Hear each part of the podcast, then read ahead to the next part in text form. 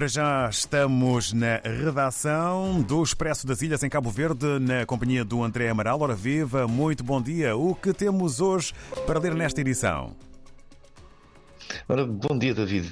Eh, esta semana, na edição do Expresso das Ilhas, fazemos manchete com a entrevista a Nilton Santos, que é presidente do Conselho de Administração da empresa Águas de Santiago, a empresa que faz toda a gestão e distribuição de águas e saneamentos aqui na ilha de Santiago.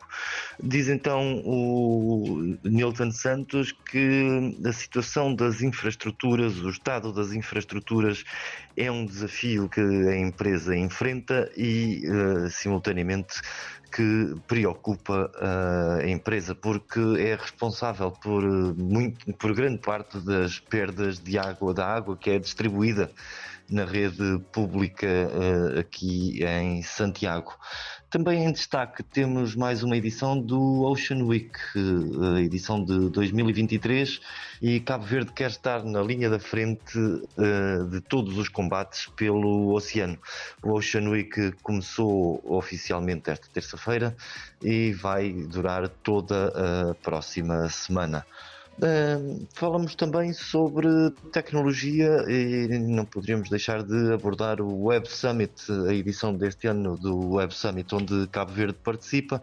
Uma dezena de startups nacionais estão naquela que é uma das maiores arenas tecnológicas a nível internacional para mostrar o que de melhor se faz aqui em Cabo Verde. Ainda na tecnologia falamos sobre nómadas digitais, a segunda parte de uma, de uma reportagem que iniciámos a semana passada. Cabo Verde quer ser uma referência mundial para esta comunidade de nómadas digitais. A terminar, falamos sobre uma profissão que é pouco conhecida e pouco comum, é, que são os técnicos de tanatopraxia os bastidores da preparação de um defunto, é este o título de, da reportagem que trazemos esta semana. Dizem então estes técnicos que o importante é tratar o defunto com dignidade e respeito para que uh, tudo. Uh, os familiares possam receber o corpo de uma pessoa falecida nas melhores condições. E são estes os títulos da edição desta semana, David.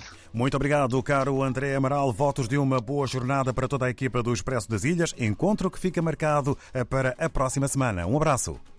Igualmente, até para a semana, David. Até para a semana, e foi assim a conversa com o André Amaral, na redação do Expresso das Ilhas, em Cabo Verde, com tudo aquilo que podemos ler na mais recente edição. E agora estamos em Angola com o jornal O País sobre Ernesto Quiticulo, ex-governador da Lunda Sul, devolve dinheiro para tentar escapar de julgamento. Destaque fotográfico para um uh, título que tem a maior dimensão na capa do país em Angola e GAI vai investigar promoção ilegal e funcionários públicos sob licença. São assuntos que fazem manchete na capa do país de hoje. Quanto ao notícias em Moçambique sobre o Banco Africano, este, esta instituição assegura financiamento à eletricidade de Moçambique. Ainda um outro tema com letras garrafais. País precisa de melhorar a produção e produção produtividade. A fotografia ilustra eh, o momento agrícola.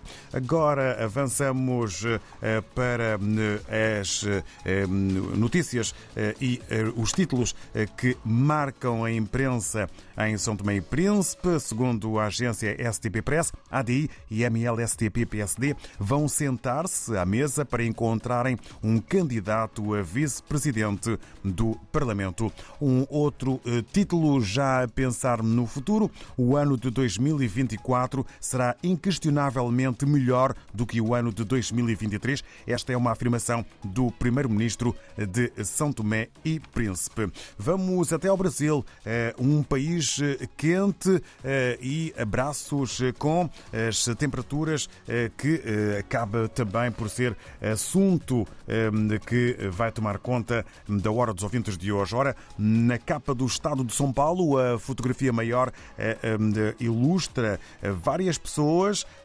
que param numa loja. São ventiladores à venda em loja da rua 25 de março. Procura disparou e preços subiram. Busca pelo termo ar-condicionado sobe 615% no Google.